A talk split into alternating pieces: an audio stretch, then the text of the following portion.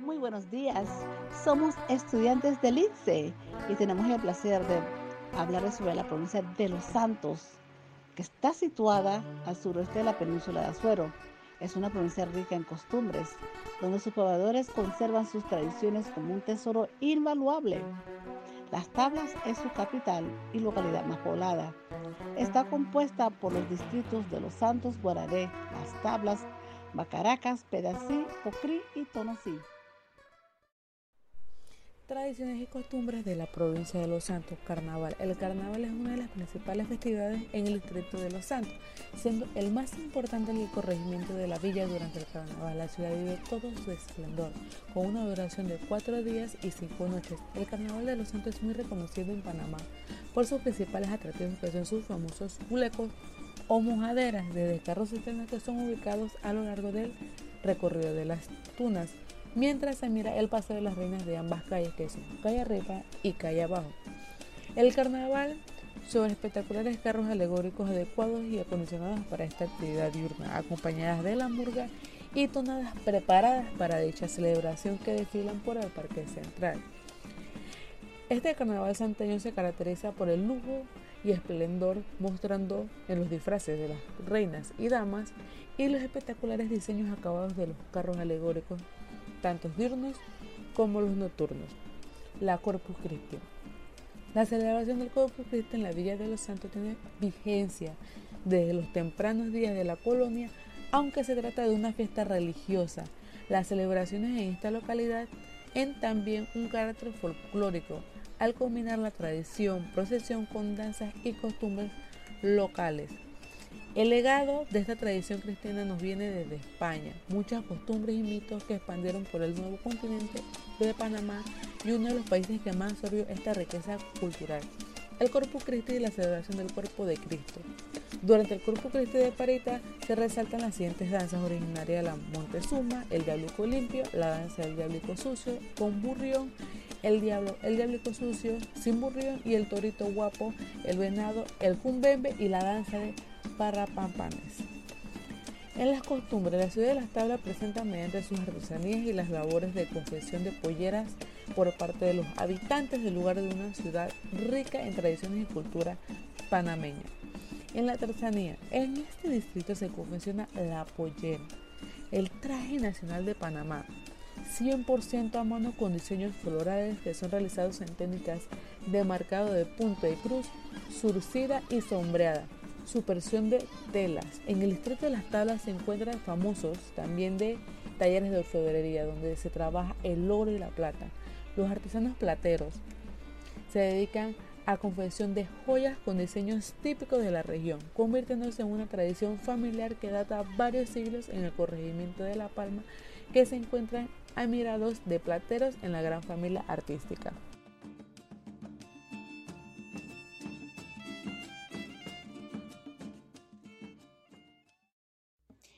Provincia de Los Santos es considerada la cuna de las máximas expresiones del folclore panameño. Las tablas es célebre por ser guardián de variados ritmos de música vernacular y las categorías de la misma. Algunas de ellas son la cumbia panameña, el tamborito, cantos religiosos, la saloma, la décima, la murga, antiguos versos, coplas populares y otros géneros musicales. Es tierra donde siempre se ha ejecutado con destreza el violín y la flauta dando como resultado grandes joyas de la música popular panameña como los danzones panameños, cumbias cerradas, atravesados, danesas y punto, por mencionar algunos de estos. Estos eran los bailes de los lugareños durante los siglos XVIII y XIX. El tamborito, la cumbia y la mejorana son géneros musicales producidos en la tierra tableña como en zonas aledañas. Parte de las tradiciones orales de los santos que se han convertido en su patrimonio se encuentran el canto y la saloma, que es un grito que suele estar acompañado con cantos propios de los campesinos. Podemos escucharla cuando un campesino trabaja, como introducción a los versos de una décima cantada.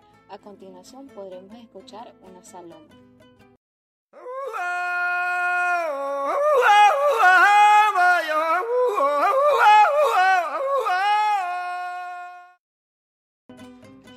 Copla tableña es la expresión poética, lírica y espontánea de los sentimientos. Revela la angustia del alma o la pasión del corazón, la alegría o la tristeza de la vida.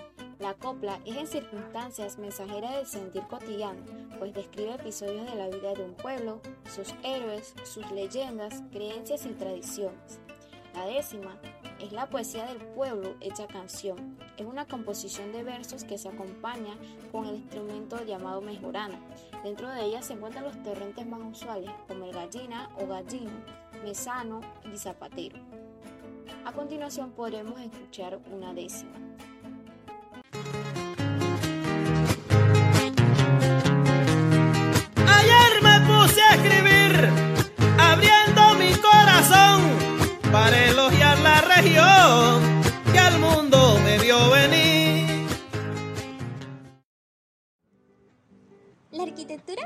De Los Santos, la exquisita arquitectura tradicional, tiene un marcado carácter tropical que hunde sus raíces en la arquitectura mediterránea, española e indígena y que está fuertemente condicionada por el clima.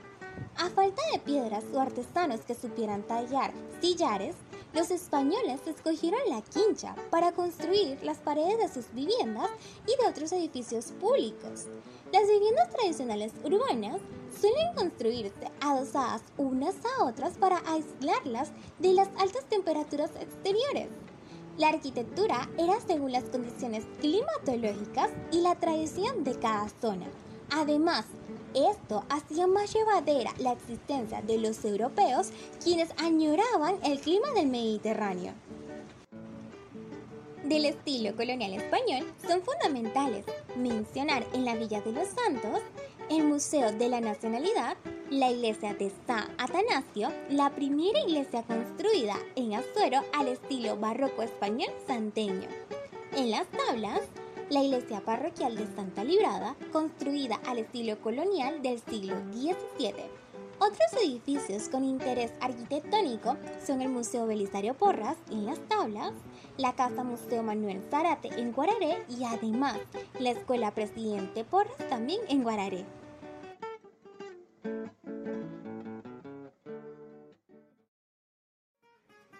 Las danzas de los santos tienen relación directa con la religión, la tradición y como legado folclórico.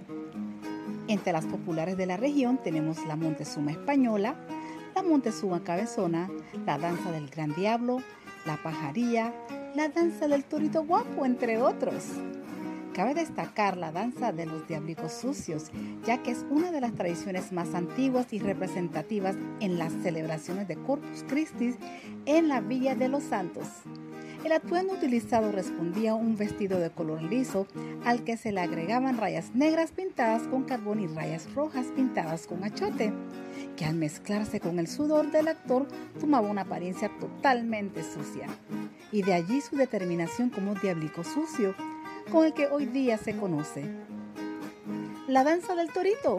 Esta danza representa la faena del granjero, un grupo de vaqueros campesinos vestidos con mantos multicolores que danzan ante la embestida de un toro representado por un armazote de madera y tela.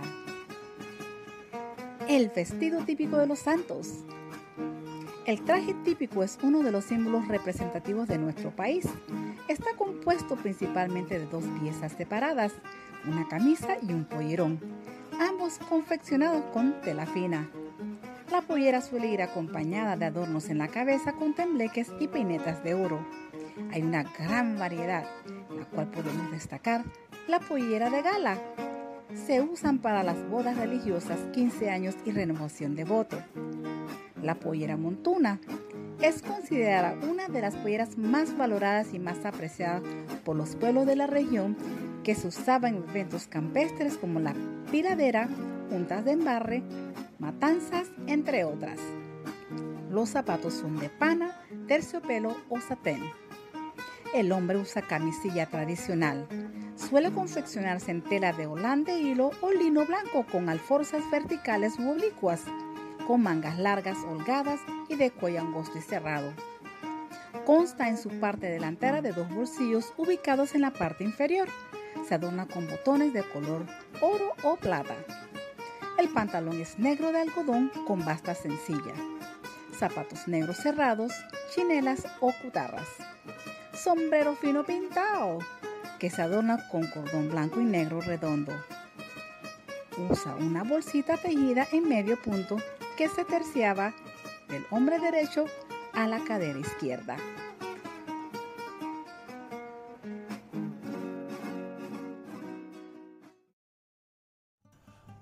La mitología de los santos hace de los bosques y montañas santeños lugares mágicos en donde los mitos, creencias y leyendas han estado presentes como parte esencial de la cultura santeña.